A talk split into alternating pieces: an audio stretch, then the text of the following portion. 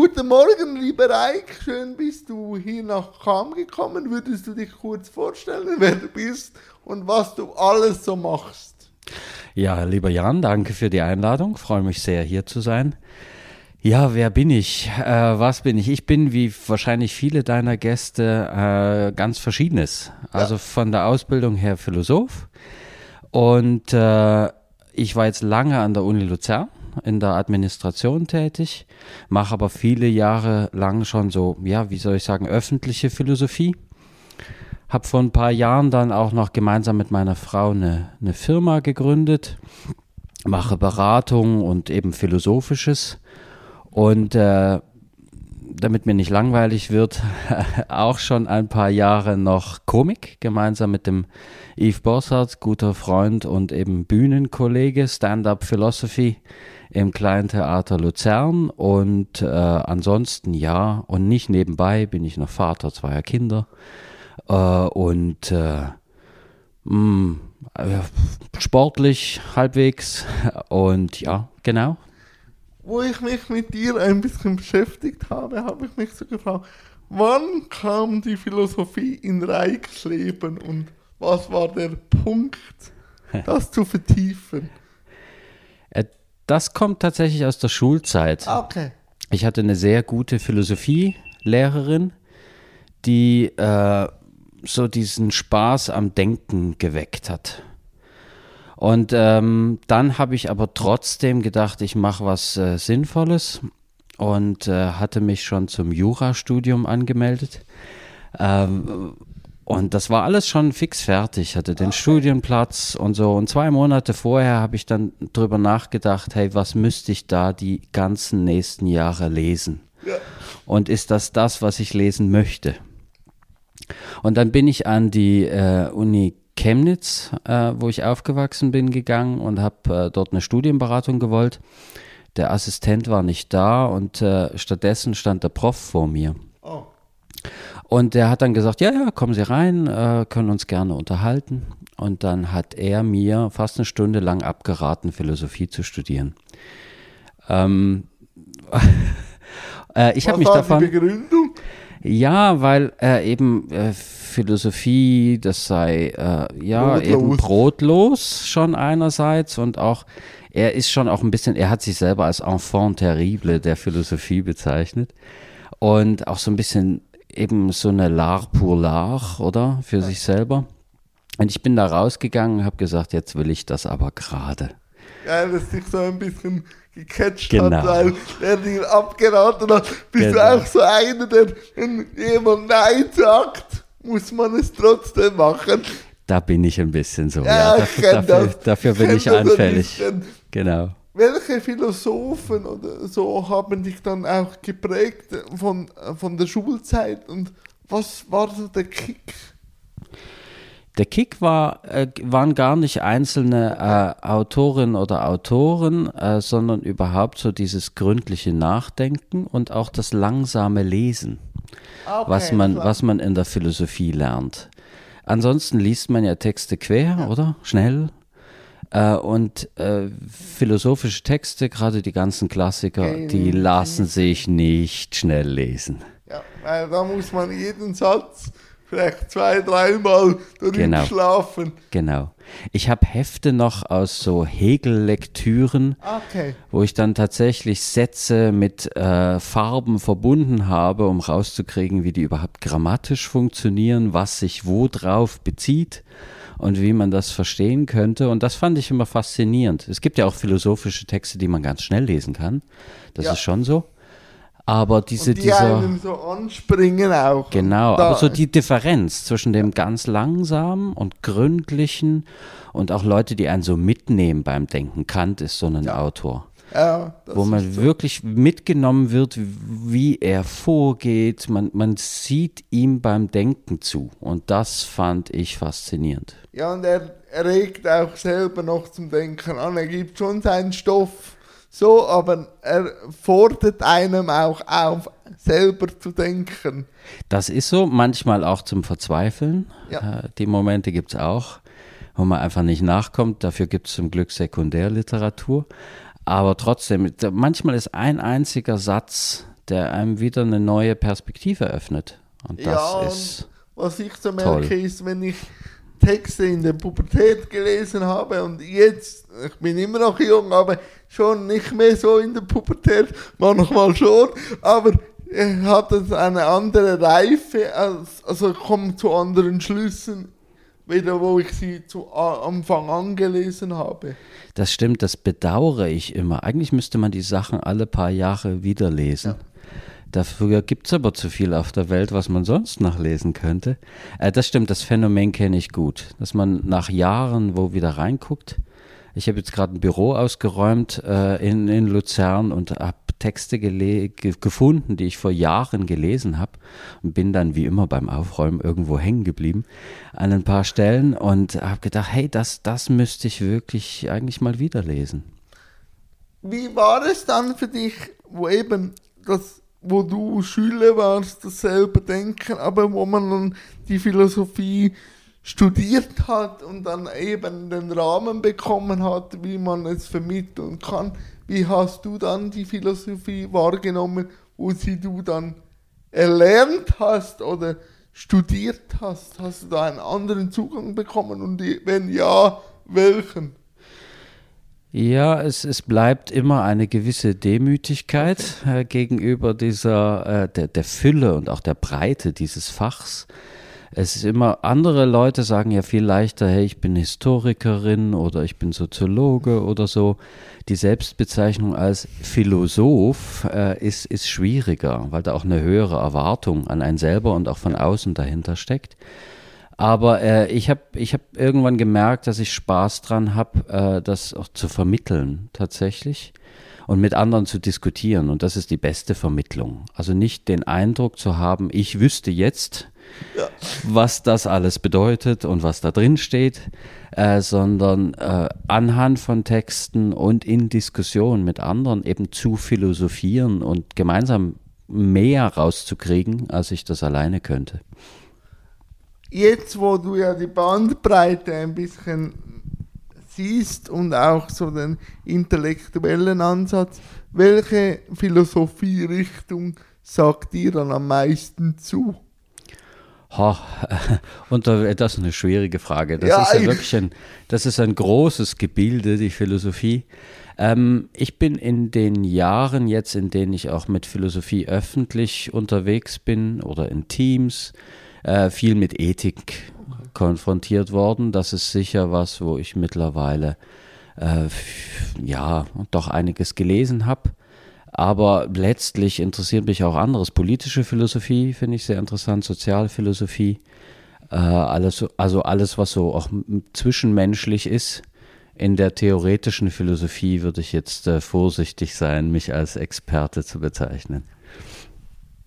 Mich fasziniert ja die Philosophie auch und ich habe auch schon einiges gelesen, aber so, wenn man es jetzt in die Neuzeit so nehmen will, fehlen mir so die Köpfe. Wie früher war es ja eben die Stoiker mit Seneca, Kant und so, oder Camus und Sartre.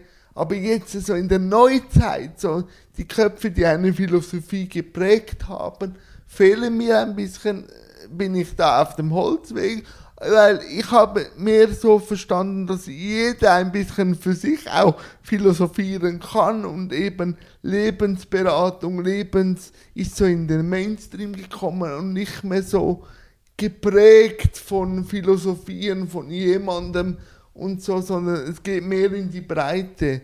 Wie siehst du das?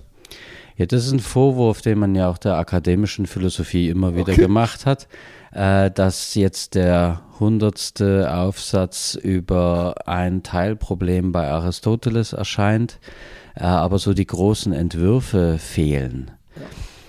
Vielleicht hat das auch damit zu tun, dass unsere Welt ja so eine hohe Komplexität hat, dass auch der große Wurf, das System, das irgendwie alles erklärt, auch gar nicht mehr so in die Welt passt. Äh, Oder noch nicht? oder noch nicht, vielleicht kommt er noch, genau, ja, in ein paar Jahren, die große Inspiration oder so. Aber es, es gibt schon Figuren, also wenn man so an die, die Frankfurter Schule denkt, äh, Okay. die ja auch einige Personen hervorgebracht hat. Also in, in Luzern ist Martin Hartmann, der ja auch davon geprägt ist, der ist äh, Philosophieprofessor da. Ähm, gibt es schon, gibt's schon Wirkungen, auch Personen, die irgendwie auftreten, aber so diese großen Köpfe. So Popstars fast. Popstars der Philosophie, ja, die gibt es im Fernsehen. Äh, Da gibt es Ja. schon ein paar davon. Ja, okay. Aber so. aber so die so der große Wurf, aber ja, ich meine, das ist wie sonst in der Es ist mehr Politik. in der Breite wahrscheinlich Genau. gewachsen, wieder in die Spitze. In der Politik bin ich jetzt auch nicht der Freund äh, der Idee, dass jetzt der, der, die großen Männer vor allen Dingen Ja. irgendwie auftauchen müssen und vielleicht gilt das ja auch für die Philosophie. Ja, momentan sind eher die alten Männer in der Politik, die Das meinte ich, das genau. Ablaufdatum gehört haben. Aber ja, in der Philosophie, also man, was man so merkt, ist, dass es eben für jeder Mann oder jede Frau auch zugänglich geworden ist und eben Lebensgestaltung mehr jetzt in den Alltag reingehört hat, was ja auch viele Philosophien mit eingeprägt hat. Wenn man so in Buchhandlungen geht, es gibt viele Bücher und so, was früher halt schon der Klerus oder so war, der so gebetet hat, fast ein bisschen und so den Pöbel wie äh, Ja, genau. zum selber Denken angeregt Ja. hat. Das ist ja jetzt passiert, wenn man so in die Buchhandlungen geht. Ja, das ist diffundiert und das finde ich eigentlich noch gut, Ja. weil was macht das mit mir? Genau. Das ist nichts, was hinter Klostermauern oder. Äh, Universitätsmauern passiert, sondern Philosophie ist zugänglicher geworden äh, und äh, ja, auch pra- praxisnäher. Also das ist ja auch was, was ich mache. Ich denke mit, mit Teams über ihre Werte nach, über zentrale Begriffe ihrer Zusammenarbeit, über Vertrauen oder Toleranz oder solche Sachen und was das mit ihnen macht. Und äh, das ist vielleicht nicht in derselben hohen begrifflichen Schärfe, wie man das für eine akademische Abhandlung machen müsste. Aber äh, wenn es dann was im Alltag bringt und für die Zusammenarbeit, dann äh, ist ja ganz viel gewonnen für unser Miteinander. Ja, weil es ja dann äh, Schwingungen gibt in ganz andere Bereiche. Wie war es dann für dich, als du dann, äh, Prof, also bevor du dann vor deiner Klasse standest und dann der Philosophielehrer dann warst, wie war es so für dich, die Reise zu sehen von selber Schüler dann zum Lehrer? Wie war das? Ja, das äh, ist immer ein bisschen unheimlich. Okay. Äh, ich sage noch heute bei ganz vielen Veranstaltungen, äh, wenn ich philosophisch auftrete, dass die Erwartung, dass ich jetzt die Weisheit mit Löffeln gefressen hätte, äh, keine angemessene sei. Äh, also sozusagen der Disclaimer nennt man sowas. Ja, Äh, heutzutage, dass ich sicher einen Lesevorsprung habe und dass ich vielleicht äh, auch durch die Ausbildung ja Fragen zu stellen in der Lage bin, aber nicht unbedingt derjenige bin, der alle Antworten kennt, sondern dass das was ist, was man dann gemeinsam tut. die Reise zusammen Genau, ergründet. genau. Wann kam dann das Bedürfnis, auf die Bühne zu gehen? Ja, auf Bühnen, ähm, auf kleinen philosophischen Bühnen bin ich recht schnell gelandet. Äh, äh, ich weiß nicht, ob du Rolli Nayerlin kennst, äh, in Luzern, So ganz, Philosoph auf der Walz. Ähm, den habe ich kennengelernt, als ich nach Luzern kam und der hatte äh, das Format Café Philo im Ja, Luzerner Theater. Das habe ich schon gehört. Und zwar die ganz gemeine Variante. Das Publikum bestimmt das Thema. Oh, hübsch. Ja, genau. Da gab es äh, Abstimmungsrunden, Vorschläge aus dem Publikum und dann zwei Stunden Zeit zum Diskutieren. Äh, davor Publikum, mit dem oder? Publikum. Okay. Davor war ich jeweils unglaublich aufgeregt. Ähm, kannst du dir vorstellen, weil man Aus weiß ja dem nicht, was kommt. oder? Ja, genau. Äh, aber Ich da habe ich sehr viel gelernt. Okay. Äh, einfach wie eben, wie Fragen gestellt werden, wie man Leute aufnimmt, aufeinander bezieht. Das war eine, war eine gute Schule. Und dann äh, wurde mir einfach auch gesagt, ja, dass, dass das, was ich mache, schon auch einen ja, komischen Anteil hat. Jetzt im Sinne von lustig, ja. hoffe ich. Ähm, und, äh, und ja, und ich habe immer selber nebenher Texte geschrieben, auch die anders sein wollten, die nicht so die strenge Formalität hatten. Und dann hatte ich die Chance mit dem Rolli in der Loge in Luzern, winzig kleine Bühne. Ja. 2012 sind wir dort viermal aufgetreten. Da drin ist voll, wenn 20 Leute sind. Äh, und äh, das war als Test ganz großartig.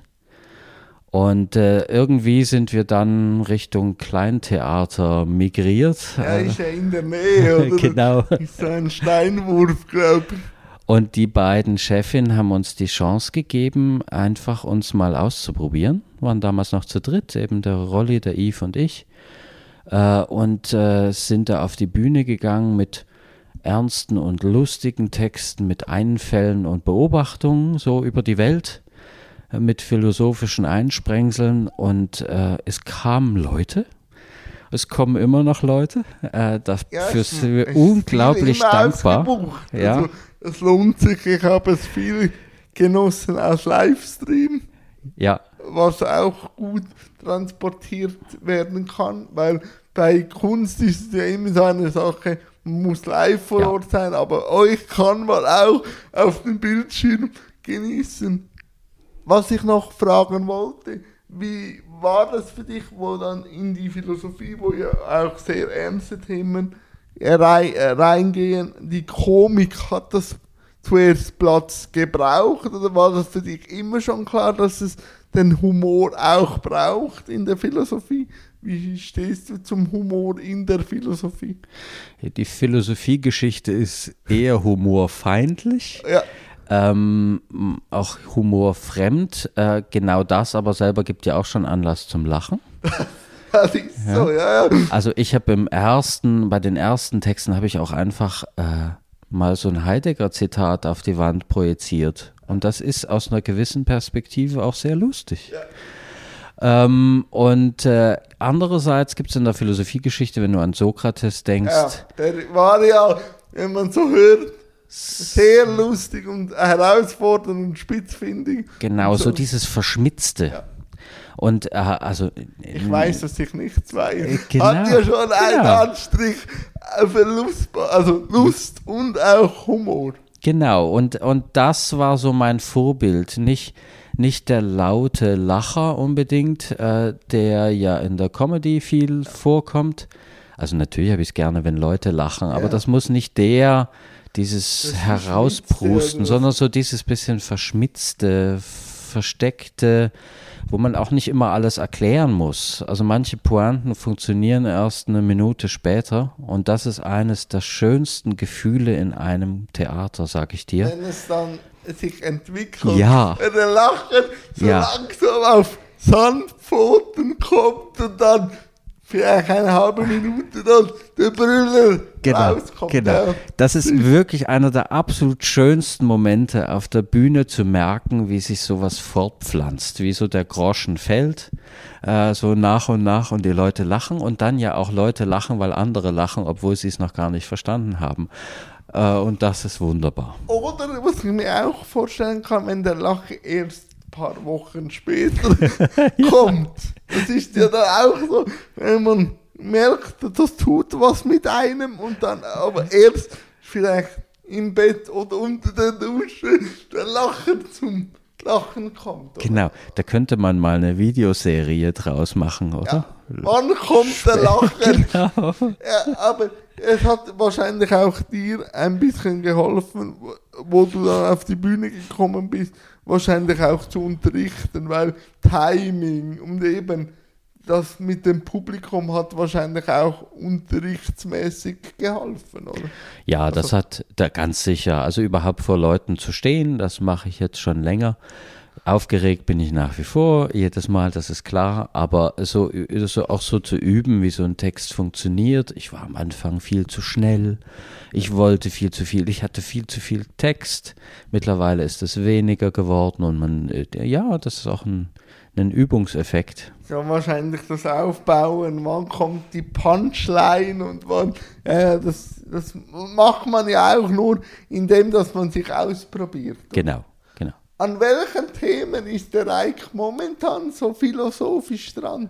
Außer wenn er, e- eben, wir haben kurz gesprochen, du übst den Übergang, also eben von der Uni weg und äh, alles aufzugleichen. Sind, sind das auch Themen, die dich jetzt momentan inspirieren? So, wie gehe ich den Übergang oder was sind so Themen, die dich momentan so rumtreiben? Ja, äh, der Umgang mit der Unsicherheit, äh, das, was ich jetzt selber habe. Also Veränderung ist äh, einer der großen Klassiker, wenn man angefragt wird Oh für, ja. für eine philosophische Veranstaltung, Ja. oder? Dieses Thema habe ich x-fach gemacht.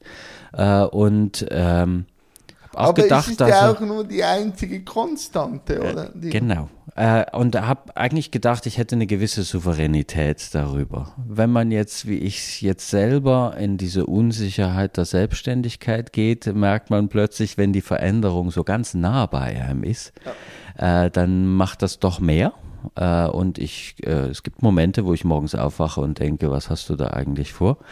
Ähm, lieber Reik, äh, aber andererseits freue ich mich drauf. Also das ist, das ist was, was mich beschäftigt und ansonsten beobachte ich die Welt äh, und ihre Begriffe. Ich habe jetzt mein, mit meinem Sohn gerade gestern, hat er meinen ersten Entwurf für einen Text fürs Kleintheater gelesen. Ähm, unter den Jugendlichen gibt es jetzt den Begriff hobbylos. Äh, hast du den schon mal gehört? ja, Etwas sei hobbylos, genau. Und darüber habe ich jetzt mit seiner Hilfe und seiner Interpretationshilfe habe ich nachgedacht, was das eigentlich bedeuten könnte. und wo stehst du momentan bei der Begrifflichkeit? Wo bist du rausgekommen momentan? Ja, es es ist ja eine negative Qualifikation, oder? Etwas sei hobbylos. Erste Überlegung, ja, wenn jemand ohne Hobby ist, ist er hobbylos. Ich glaube, das ist nicht gemeint. Glaube ich nicht. Ähm, irgendwie äh, könnte es auch sein, dass es was mit langweilig zu tun hat. Wobei dann, wenn du bestimmte Hobbys bedenkst, oder? Denk mal an Briefmarken sammeln. Das finde ich jetzt auch eher langweilig. Ich hoffe, du sammelst keine Nein, Briefmarken. nein, nein, momentan habe ich noch keinen Sammelzwang. Aber dann hätten wir ein hobbyloses Hobby, was ja begrifflich auch nicht so ganz aufgeht. Also du merkst, ich bin da noch auf dem Weg. Ja, ist, man, ist manchmal noch spannend. Also, ich, äh, also hobbylos, probiere ich manchmal zu provozieren, wenn jemand eine, einen Überbiss hat auf ein Thema. Dann sage ich oft, such dir Hobbys, also scheinst mir hobbylos zu sein. Ähm, es fehlt mir dann die Lockerheit des Seins. Wenn es dann nur auf ein Thema sich einschießt, dann sage ich, Hobbys können mich manchmal auch ablenken von großen Themen. Und dann sage ich oft, ja, du scheinst mir hobbylos zu sein, such dir Hobbys, um wieder eine gewisse Lockerheit zu bekommen, dann bekomme ich manchmal böse Blicke, aber ich will ja dann auch provozieren. Genau, und so ist der, so sind solche Begriffe ja auch gemeint. Also äh, ein anderer ist ja cringe, äh, den auch meine Kinder für mich anwenden. Ich, ich muss sagen, ich stehe dazu, ich bin Du gerne bist stolz, cringe. cringe Genau. zu sein. Manchmal ja. Ja, manchmal ist cringe da irgendwann, wenn man zu lange cringe ist, auch wieder cool. Das ist wie bei der Mode auch. Zu Anfang ist es cringe, gewisse Mode, und dann wird es dann wieder oldschool und dann wird es wieder recycelt und Genau. ist dann wieder cool. So Moden, oder? So Schleifen, die solche Dinge ziehen. Eben, da bin ich, den Text muss ich heute Abend noch schreiben. Äh, ich bin jetzt auf die, äh, auf das Phänomen von Defluencern gestoßen. Oh, was das ist ist das? neu, ja. Das sind Leute, die augenscheinlich ähm, vom Influenzen abraten oder äh, ist, ist irgendwie so, ich muss das mal noch genauer nachlesen. Das aber natürlich paradoxerweise durch Influencing äh, Passiert. machen, genau. Wie passt das eigentlich zusammen? Und das, und da scheint es auch so eine Gegenbewegung zu gehen, geben, oder? Wir, Ja. has- wir sind jetzt alle geinfluenced, was das Zeug hält. Und jetzt scheint es, und bisher konnte man abschalten, so halbwegs, aber jetzt scheint es selbst in dieser Community Leute zu geben, die vom Influencing irgendwie wegkommen und jetzt eben neuerdings Defluencing. Ja, es ist betreiben. immer wieder lustig, wie es immer wieder Gegenbewegungen Ja. gibt oder auch, was ich merke, ist, seit ich in der Öffentlichkeit stehe, also jetzt nicht so, schon eine Bekannte, vor allem in meiner Community bin, äh, wie es dann auch Neider automatisch auch gibt oder Leute, die mich nicht cool finden, weil ich eben eine Projektionsfläche bin.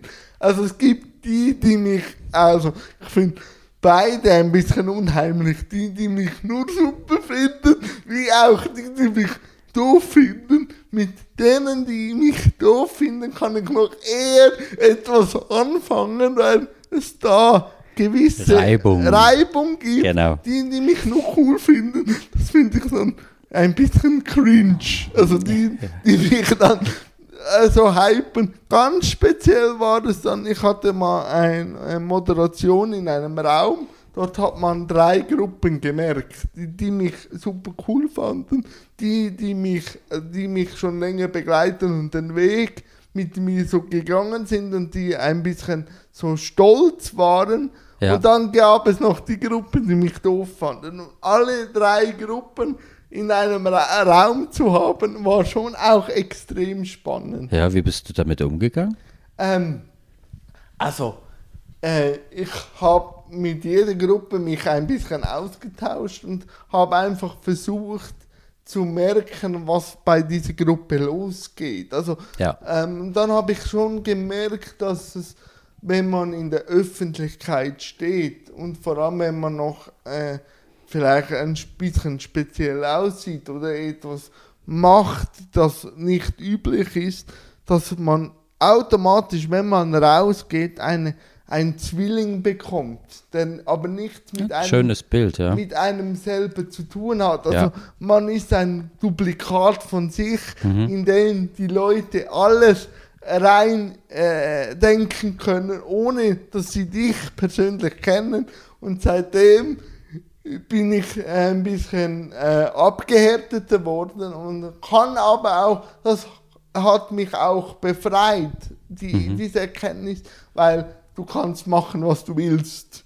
Du wirst gehypt oder nicht gehypt, egal was du machst. Stimmt. Und das war, das war äh, eine wegweisende Erfahrung, es zu merken, dass auch wenn du denen, die dich nicht mögen, versuchst entgegenzukommen, kann das manchmal auch äh, der äh, Versteifung noch helfen, wenn du denen äh, begründen willst oder erklären willst, Ja. kann das eben auch wieder der Beschleuniger sein, dass sie dich noch mehr doof finden, weil sie dann äh, das Gefühl haben, du willst sie irgendwie von dir überzeugen und so. Also Ja, das manchmal- füttert sogar, ja, ne? Ja, das füttert ge- sogar. genau, äh, ja. Das war der Begriff, den ich gesucht habe. Und da habe ich gemerkt, am besten äh, lässt man ihnen einfach das, das sie haben, an denen sie sich stören und irgendwann sind sie einfach also äh, von dir so abgeneigt, dass, dass sie dich in Ruhe lassen oder auch, das sind die treuesten Fans, weil die dich so beobachten, Ja. dass sie alles von dir wissen, dass, äh, zu denen muss man auch schauen, habe ich so gemerkt. Mhm. Was ich aber auch gemerkt habe, ist, wie Social Media das auch ähm, verstärkt. Ja, Also, wo ich die erste Fernsehsendung gehabt habe, bin ich tausend Tode gestorben, weil, ja, das ganze SRF-Gebäude war neu. Äh, die Tragweite war mir auch nicht, also ich konnte das auch nicht fast. Ich habe in eine Kamera gesprochen, aber ich habe nicht gewusst, wie viele Leute mir zuschauen werden ja. und so. Und ich hatte auch ein bisschen Druck von mir selber, weil ich musste ja, oder ich durfte auch eine Gruppe mit Menschen mit Behinderungen äh, repräsentieren, oder auch den Sport repräsentieren. Und dann, ich habe eine Muskelbehinderung, die mich auch sehr unter Strom lässt. Und dann habe ich vergessen, in der ersten Sendung zu gendern. Ja. Und dann kam. Und dann kam ausgerechnet, dann kam oder? Mhm. Meine Community, die sehr nah ist, auch am queeren Spektrum. Und mir selber war das auch wichtig. Aber wenn ich so unter Hochspannung bin, bin ich schon nur froh, dass ich Sportler sagen konnte. Und dann habe ich äh, einen guten Freund von mir gefragt, äh, der sehr affin ist für solche Sachen. Und der hat dann gesagt, sei transparent, sag, wenn der Puls runtergeht, dann kannst du dir auch, dann hast du genug Sauerstoff, um über Gender nachzudenken. Habe ich dann nach der dritten, vierten Sendung gemacht und dann kam das Spannende. Weil vorher hatte ich einen Shitstorm von der genderfreundlichen Seite. Ja. Und nachher, wo ich gegendert habe, kamen die anderen. Ja. Und das war auch befreiend zu merken, man kann machen, was man will. Man wird Für immer. irgendjemand ist es falsch. Ja, und das, Das war stimmt. schon auch spannend. Hast du das auch gemerkt, wo du auf die Bühne gekommen bist und dann auch so deine Art von Philosophie an einer breiten Ja, ich weiß auch, dass das nicht allen gefällt. Äh, ich habe natürlich den Vorteil gegenüber dieser Kamerasituation, oder, dass ich in, äh, ja, in einem Publikum. in einem Publikum bin. Die Leute sind doch, hoffe ich zumindest, freiwillig da. Äh, insofern. Vielleicht gewisse PartnerInnen werden Genau. mitgeschleppt. Und die halten das aber in der Regel gut durch. Äh, ich bin aber auch niemand, der jetzt so stark äh, provozieren möchte überhaupt. Ähm, insofern ist mir das jetzt vielleicht auch zum Glück noch gar nicht so begegnet. Ich kenne das von, von Interviews. Da habe ich auch, als ich mal äh, ein Interview gegeben habe, habe ich auch, äh, als dann die ersten Kommentare reinkamen, äh, das Handy meiner Frau in die Hand gedrückt und habe gesagt, liest du mal bitte, was da steht. Also, Und sag macht man ein Loch auf, Genau. Und das war aber äh, vergleichsweise freundlich. Ähm, An ein paar Stellen, ach, diese Philosophen wieder und so. Äh, aber das, das war in Ordnung. Also ich, ich weiß, dass es Umgangsformen mit solchen äh, Shitstürmen gibt. Trotzdem ist das, glaube ich, wenn man es dann selber erlebt, äh, eine, eine anstrengende Situation. Was ich aber auch gemerkt habe, ist, man muss die durchziehen lassen. Ja. Man darf sie selber auch nicht so befeuern, nur weil man, eben, manchmal muss man ein Statement machen, aber am besten, weil wir so eine schnelllebige Welt haben. Der nächste kommt von irgendwo und dann Genau. geht die Karawane, der Shitstorm weiter, ohne dass man zu viel Energie reingegeben hat. Man muss manchmal einfach den Sturm vorbeiziehen lassen. Ja, was ist eigentlich das Gegenteil von Shitstorm? Überlege ich gerade. Ja, da Also Ja. irgendwie so ein, Overhype.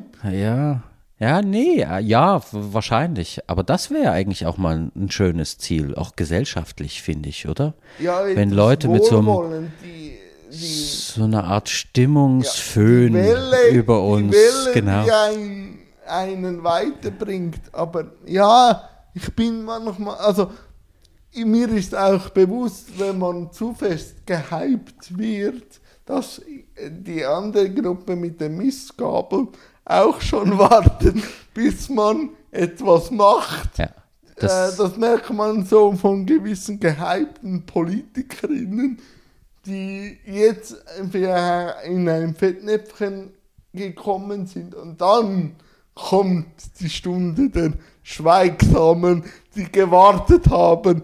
Und jetzt geht es los. und es schon immer gewusst haben. ja, Ne? ja, ja, Doch, doch. Wie gehst du, wenn äh, Stand-up-Philosophie macht, an die Texte ran, eben jetzt äh, mit deinem Sohn, aber wie äh, tut Yves und du die Themen festlegen? Wir schreiben meistens erst sehr selbstständig. Also wir haben häufig zwei oder manchmal drei oder vier ganz zum Teil ganz kurze Treffen. So gibt es irgendwas, worüber wir auf jeden Fall reden müssen. Ähm, siehe Krönung jetzt oder so. Oh, äh, ja. Oh, das Thema wollte ich eigentlich gar nicht ansprechen. Doch!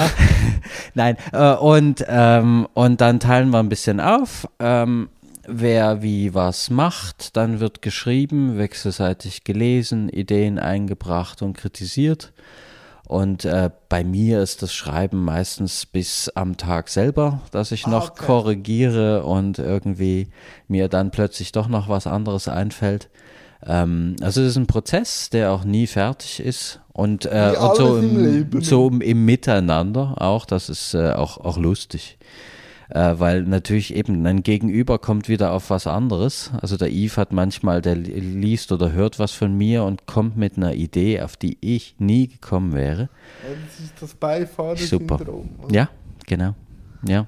Wann kam dann der Entscheid, sich jetzt selbstständig zu machen, in äh, sich wieder in dieses Gefilde zu tun, am Morgen aufzustehen und sich zu fragen, weshalb? Ja, ich, äh, ich war schon mal so weit. Äh, das war allerdings ein oder fast so weit. Das war ein Monat vor dem Lockdown. Oh, hübsch. Ja, ähm, da bin ich sehr, sehr froh, dass ich damals diesen Sprung nicht gemacht habe, weil natürlich, weil natürlich ganz viel äh, weg war. Ja.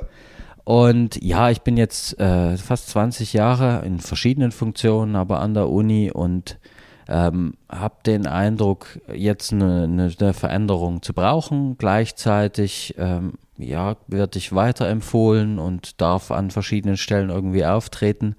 Und dann war es so, so der richtige Moment für den Sprung. Und außerdem soll man ja gehen, in, so lange nicht ganz viele Leute sagen, ja, wann geht er denn endlich? Ja. Ah. Eben, sonst kommt man in die Politikerfalle, indem man den Absprung nie geschafft hat. Genau, genau. Und ich bin jetzt äh, 47, das ist, glaube ich, auch Ja, noch ein gutes, gutes Alter. Ja, Äh, nochmal den Sprung zu wagen. genau. Und Midlife Crisis ist es nicht. Das habe ich versucht rauszutesten, oder? Äh, Nein, da macht es mir auch nicht so den Anschein. ähm, aber wie dann selbstständig? Wie muss ich mir das vorstellen? Ja, de, also die, die Bereiche sind ganz verschieden. Das eine ist Moderation, also da machen wir ähnliche Dinge von Ja. großen und kleinen Veranstaltungen, Gala bis Tagung, äh, solche Sachen. Ähm, dann ist es Philosophisches im engeren Sinne. Ich starte jetzt gerade am Freitag eine Reihe mit einer äh, sozialen Organisation, äh, wo wir so über Werte ähm, und Normen reden. Oh, schönes Thema. Ähm, genau, äh, und das geht länger immer wieder, also so war fast wie eine Supervision, aber philosophisch. Äh, Vorträge äh, darf ich ab und zu mal halten, das ist auch spannend, weil da kommen ja Themen von außen, oder? Und dann muss man erstmal rausfinden, steckt da was, kann ich dazu was sagen? Finde ich was, was man dazu sagen kann? Und wie gehst du so an Sachen? Äh, Eben, wenn du dich fragst, kann ich dazu etwas sagen? Merkst du das auch, dass man, wenn man sich überlegt, eigentlich zu allem immer was sagen kann, aber sich dann fragen muss, ob man es muss? Das ist ein sehr guter Punkt. Ähm, na, ich lehne auch Sachen ab. Okay. Ähm, mir ist das wichtig, ähm, weil gerade Philosophen öffentlicher Art sind ja manchmal der, der Sorte, die wirklich zu allem was sagen, ehr- ehrlich gesagt. Ja. Auch aufgefordert werden zu allem was sagen. Das ist gar nicht unbedingt ihre Schuld, sondern das ist auch so eine Rollenzuschreibung. Eigentlich könnte man sagen, die Philosophen waren früher Social Media. Weil jetzt haben ja auch gewisse immer das Gefühl, alles zu kommentieren Ist zu so. müssen. Ist so. Und in, da möchte ich nicht hingeraten. Das, ist, das ist mir wichtig. Und dann mache ich meistens, wenn ich so ein Thema habe, äh, hab, nehme ich mir ein A4-Blatt, einen Stift in die Hand und Ah, okay. guck mal schnell auf dem Blatt, hey, was, was fällt mir jetzt selber assoziativ dazu ein? Habe ich schon mal vielleicht auch was gelesen und dann mache ich das, was, äh, was man gelernt hat, in die Bibliothek gehen und suchen, was sagen andere dazu äh, und hilft mir das in irgendeiner Weise und dann entwickeln sich Gedanken so langsam. Ja, und ich habe auch gemerkt, wenn man absagen kann oder etwas nicht annehmen kann, ist das Freiheit. Also Ja. selber zu dür äh, sagen ja oder nein sagen zu dürfen, das ist Freiheit. Das ist nicht immer alles anzunehmen, ist gar nicht frei und lustig. Nein, und äh, äh, das weitere Standbein, da bin ich äh, jetzt eher aus meiner Manager-Hälfte. Ja? Ich bin Ah, okay. Manager und Philosoph. Also ich sage immer, ich bin, ich, bin, ich bin sozusagen mein eigenes Feindbild. Äh, Ja, sag- ja. Genau. Aber aus der, aus der Schiene heraus mache ich äh, viel Strategieentwicklung für Organisationen. Da bin ich auch tätig. Ah, spannend. Und da unter anderem äh, habe ich gemerkt, hören meine Kompetenzen auf, wenn es konfliktiv wird. Da müssen andere, da mü- dafür gibt es ausgebildete Leute, die in Teams, in denen es klatscht und döpft und so, oder wie man sagt, äh, ähm, da, das ist Reingehen. nicht, das ist nicht meine Kompetenz. Äh, ich bin auf einen, ich bin ein rationaler Akteur, auch als Philosoph. Ja. Äh, und ich bin auch auf die Rationalität recht stark der anderen angewiesen. Äh, und da sind zum Beispiel auch Grenzen. Das frage ich immer ab, wenn ich irgendwo, gibt es Konflikte, welcher Art sind die? Äh, und wenn sie sachlich sind, dann fällt das in meine Kompetenz. Wenn sie es nicht mehr sind, nicht. Nicht. Ja, genau. Doch, doch. Ja, es scheint so, als hättest du echt Bock auf das, was kommt, weil da sieht man die Augen glänzen, da gibt es Vorfreude. Das finde ich immer schön, wenn ich es rauskitzeln kann, wenn ich merke, wie das Gegenüber auftut, dann habe ich meinen Job erfüllt. Nein, wir reden schon äh, 40 Minuten und da möchte ich jetzt ein bisschen auftun. Gibt es Fragen von Reik an mich? Äh, du darfst mich fragen, ich mache immer noch einen Satz, in dem ich den Diskurs auftue. Feuerfrei. Ja, das erste, was, äh, was mir eingefallen war, das hatten wir jetzt schon. Also so dein Umgang mit der Stellung in der, in der Öffentlichkeit. Genau, das hat mich nämlich auch schon im Vorfeld interessiert.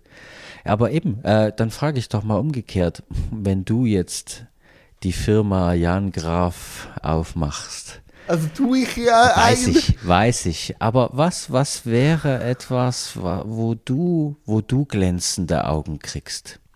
Wenn ich den Dialog äh, stimulieren kann, also wenn ich genau das mache, indem ich neugierig frage, manchmal auch ein bisschen überspitzt, manchmal auch Fragen in den Raum geben kann und auch merke, da wird, da wird nachgedacht, da wird Emotionen geteilt und so. Also dann habe ich meine stille Freude daran, wenn ich Reibung erzeugen kann, ob auch konstruktiv, manchmal auch nicht, aber einfach, wenn etwas passiert.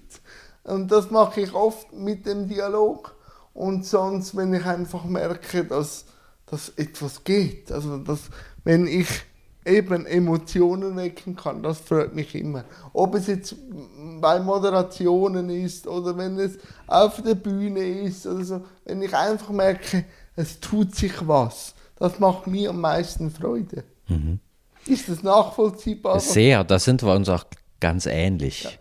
Weil so dieses dieser Moment, oder, wo, wo man auch in einem Raum mit Leuten, und jetzt meine ich nicht das Theater, eher das Philosophische, wo so Erkenntnis auftaucht. Und das dann. Genau. Das, Hey, so hatte ich das noch nie gesehen. Das ist eine neue Perspektive auf mich oder die Welt oder einen Sachverhalt. Das ist was so Tolles und Befreiendes und Befriedigendes. Ähm, ich kenne das, ich habe das zweimal im Jahr, mache ich mit äh, im Auftrag von SZ Blind ja. mit ähm, höher sehbehinderten Personen äh, und ihren Assistenzpersonen, einen, einen Café Philo. Und äh, dort ist man ja auch durch die, auch die technischen Umstände äh, zur, zur Langsamkeit gezwungen. Das ist für mich, ich habe am Anfang immer viel, viel zu schnell gesprochen. Mittlerweile ist das besser geworden. Aber das ist einer meiner absoluten Lieblingsveranstaltungen. Da freue ich mich jedes Mal drauf äh, weil dort auch mit der Ruhe und mit dem, mit dem, mit der Langsamkeit aus der Erfahrung der Leute Erkenntnisse kommen. Wirklich so, und da läuft, da laufe ich auch selber raus und habe was dazugelernt und finde das äh, jedes Mal großartig. Und natürlich auch, man kann, äh, es ist einerseits bedauerlich, weil eben die, die dort Anwesenden haben wahrscheinlich zum Schluss zu wenig Zugang zu dieser Art von Erkenntnishilfe. Ähm, und das, äh, das, das, kann man auch als gesellschaftliches Problem äh, sehen. Aber wenn ich da so ein bisschen eben dieses Bild der, der, des, des Herauskitzelns oder so, wenn ich da ein bisschen beitragen kann, das, äh, das ist großartig. Ja, und ich habe auch extrem Freude. Also, das ist jetzt wieder sehr egoistisch, wenn ich äh, verschiedene Sachen machen kann. Ja. Also, wenn ich hüpfen kann, sage ich dem. Weil ich war letzten Freitag an einer äh, an der nordwestschweizerischen äh, Uni ähm, und dort haben mich die Studenten, die äh, Kindergärtnerinnen werden wollen, gefragt, ich hätte doch das Flair zum Unterrichten. Und das hat mich geehrt und dann ja. habe ich gesagt, ja, mache ich auch. Ich gehe an die Hochschule Luzern oder jetzt eben bei Ihnen. Aber wenn ich nur unterrichten müsste, ja. dann würde es. Für mich ist der größte. Also Langeweile, da kann ich mich langsam daran gewöhnen, aber wenn ich, ich muss die abwechseln, ich muss den Kick haben, um immer wieder Neues zu bekommen und auch neue Eindrücke. Und darum lade ich auch eine Bandbreite von Leuten ein, um einfach immer unterschiedliche Sachen zu sehen. Darum unterrichten hatte ja auch schon mit Menschen zu tun. Aber wenn ich immer den gleichen Stoff machen müsste, wäre es ein bisschen langweilig. Genau. Die Vielfalt, das ist auch das, was jetzt meinen mein Alltag ausmacht äh, und das liebe ich. Äh, die, die, alles möglich und viel mit Menschen zu tun haben. Gibt es für dich eigentlich Leute, die du gerne mal hier sitzen haben würdest äh, und vielleicht jemand zum Quasseln und vielleicht jemanden zum Provozieren? Wen würdest du gerne mal zum Provozieren hier sitzen haben? Ja, also äh, momentan bin ich so, dass ich immer sage, die Leute müssen mich interessieren. Also äh, dann, äh, früher hatte ich das Bedürfnis nach Anerkennung und habe Leute nach äh, gewissen Standards eingeladen, um mich weiterzubringen. Und dann flog ich auf die Nase, weil die Leute dann eben das nicht gepusht haben oder einfach ja. Dienst nach Vorschrift gemacht haben. Und dann habe ich gemerkt, Nein, du musst den Ansatz wechseln und äh, du musst die Interviews oder den Podcast in erster Linie für dich machen und das einfach der breiten Bevölkerung zur Verfügung stellen, aber unter dem Ansatz, ich mache es für mich. Und deshalb ähm, wäre ich gerne da hätte, und das hat man jetzt schon langsam aufgegleist, ist mal ein Bundesrat. Ja. Äh, das habe ich die Möglichkeit, den Herrn Rösti ähm, zu interviewen nächstes Jahr, weil äh, ich muss es jetzt schon planen, für nächstes Jahr ein kleines Zeitfenster zu bekommen, aber der hat sich schon committed, es zu machen. Und ich möchte, also eben mit dir, das ist mehr für mich ein Quasseln, weil wir äh, habe ich das Gefühl, die gleichen Interessen haben, äh, über Menschen und über das Leben nachzudenken. Aber für mich, äh, jemanden zu provozieren oder auch viel selber zu lernen, habe ich immer mit Menschen, in denen ich nicht äh, übereinstimme. Also wenn ich ja. jemand habe wie, äh, vor allem Politiker, da hatte ich immer äh, eine große Freude, weil ich würde mich jetzt nicht auf, als FDPler, so Wirtschaft ist über alles, aber ich habe auch schon FDPler hier gehabt und ich habe die dann auch provoziert und man hat aber gemerkt, beide, sowohl ich wie auch mein Gegenüber, wollen den Dialog am Laufen halten. Also muss jeder ein bisschen auf das Gegenüber äh, auf die andere Welt zugehen. Und da hatte ich schon ganz viele Erkenntnisse. Ich bin nicht immer der gleichen Meinung, vor allem, ja. aber ich kann es auf einer rationalen Ebene nachvollziehen, weshalb diese Leute so denken, wie sie denken und habe auch für, vielleicht für mein Leben ein bisschen eine Schattierung, die ich mitnehmen kann. Ja. Und so und manchmal ist es dann so, man geht rein und hat das Gefühl, wir finden keinen Nenner und nachher bilden sich da Freundschaften dra- Ja. daraus. Wohl, wir gewisse Themen haben, in denen wir auch uns nicht gleichen müssen, aber das Verständnis hier zu sitzen, hat schon viel an Commitment von der Gegenseite bekommen. Also Politiker finde ich immer wieder schön und das sehe ich dann auch anders. Also die behandle ich auch ein bisschen anders, weil die, du bist jetzt als Reich da, aber sie sind als Vertreterinnen von etwas da, die gehe ich dann schon auch anders ran. Vor allem mit der Behindertenpolitik, um dann auch zu zeigen, ich habe, also ihr wollt auch keine Ahnung haben. Sie sagen mir Ja. dann oft, sie haben keine Ahnung über das Thema, aber ich zeige dann ihnen schon auch, sie wollen es auch nicht. Und das war dann schon auch extrem spannend.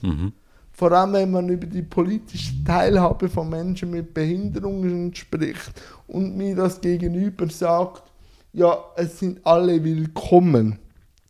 Sage ich, ja, das glaube ich schon, dass du das denkst. Aber wenn ihr nachher natürlich eine GV macht oder eine Impfveranstaltung in einem Schloss, dann weiß ich schon, dass wir nicht mitgedacht werden, ohne dass ihr aktiv das sagen müsst. Also das beißt sich dann für mich, wenn ich sage, alle sind willkommen, aber die Infrastruktur ist nicht gegeben. Und das sage ich denen dann auch. Und dann macht es dann schon ab und zu Klicks und Schön. dann und so. Ja. Ähm, Finde ich dann schon spannend. Das sind dann andere äh, Gespräche wie jetzt mit dir.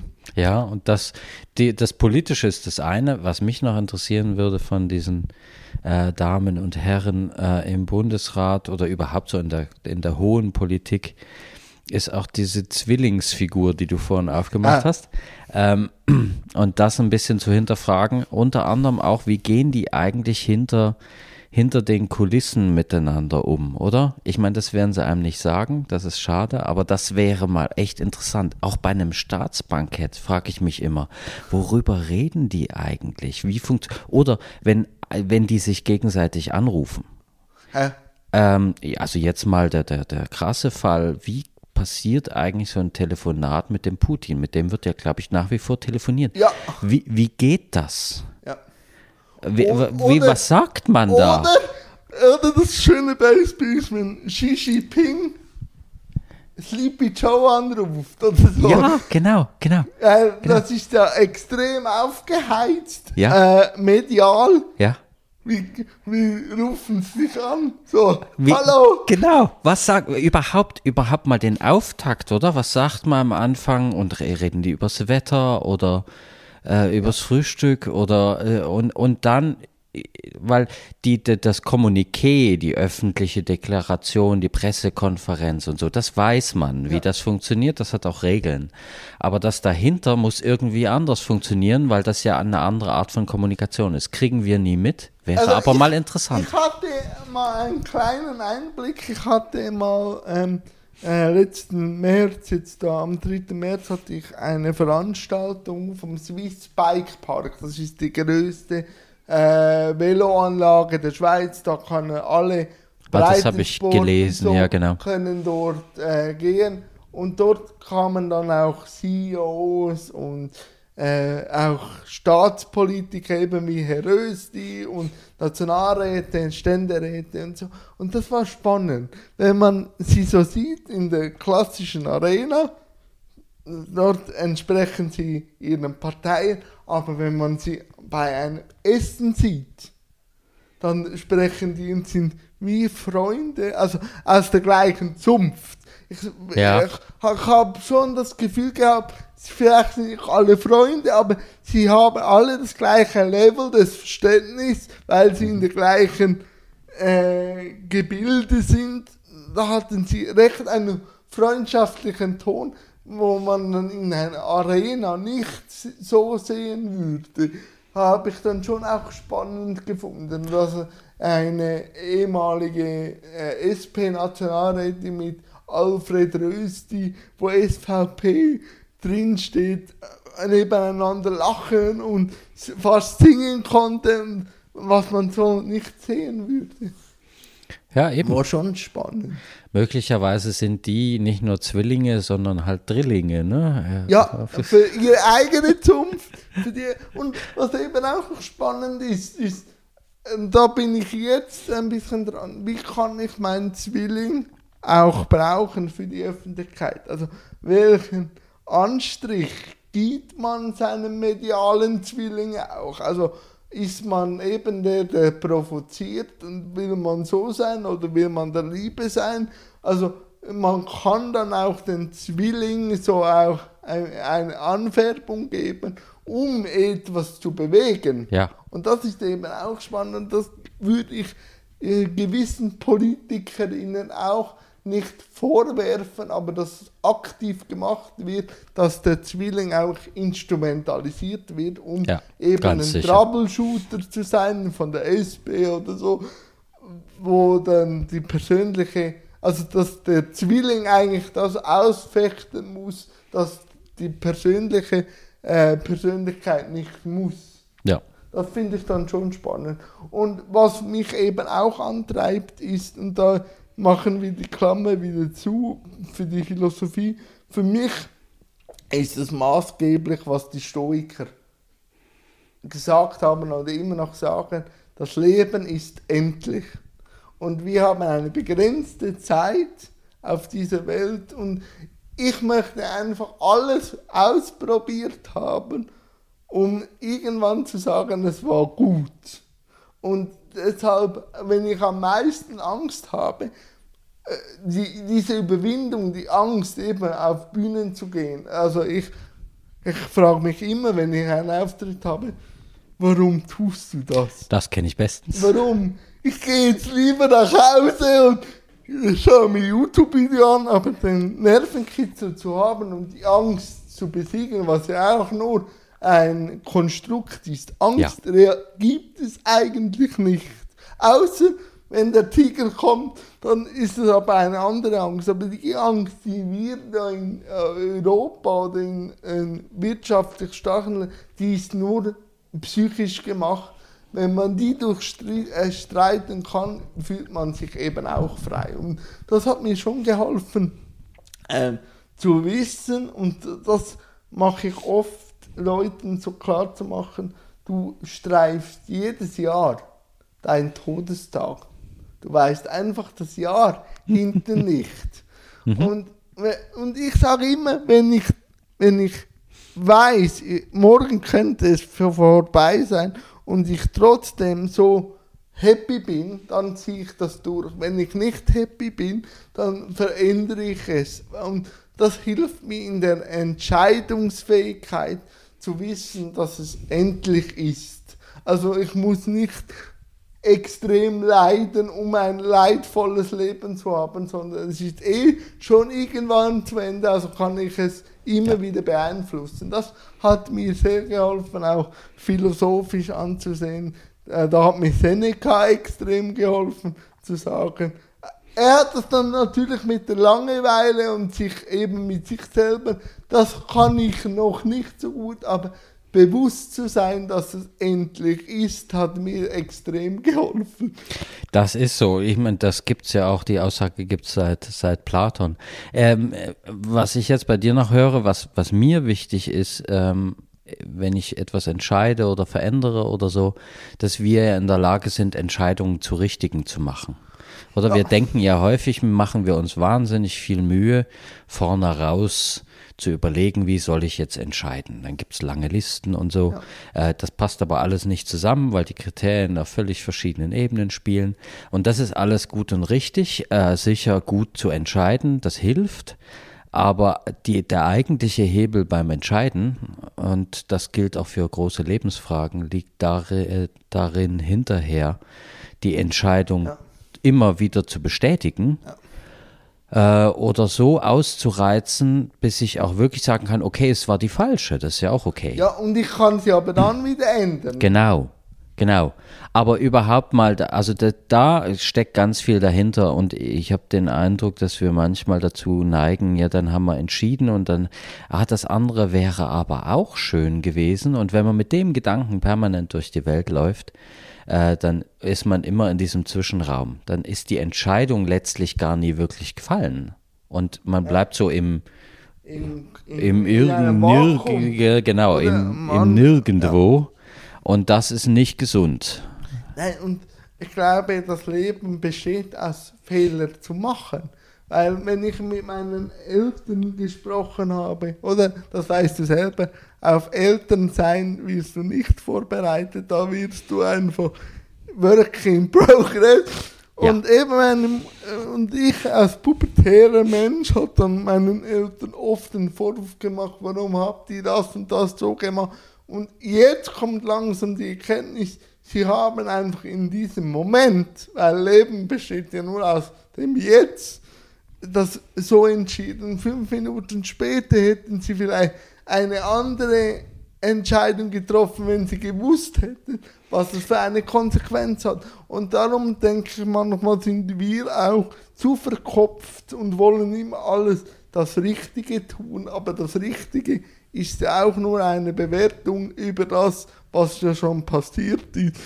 Wunderbar. Ja, das könnte man drucken. Ja, nein, nein, Ja, klar. Das ist, das Das ist genau mich so. so, deshalb, ich, ich mache lieber äh, Ergebnisse und bewerte sie dann im Nachhinein, aber ich kann ja nicht die Ergebnisse bewerten, ohne sie gemacht zu haben. Mhm. Und deshalb, das ist Leben. Und das geht äh, in die Zukunft insofern auch. Also mit der Zukunft ist ja immer das Dumme, die war noch nicht. Ja, Äh, und äh, man weiß nicht so genau, was da kommt.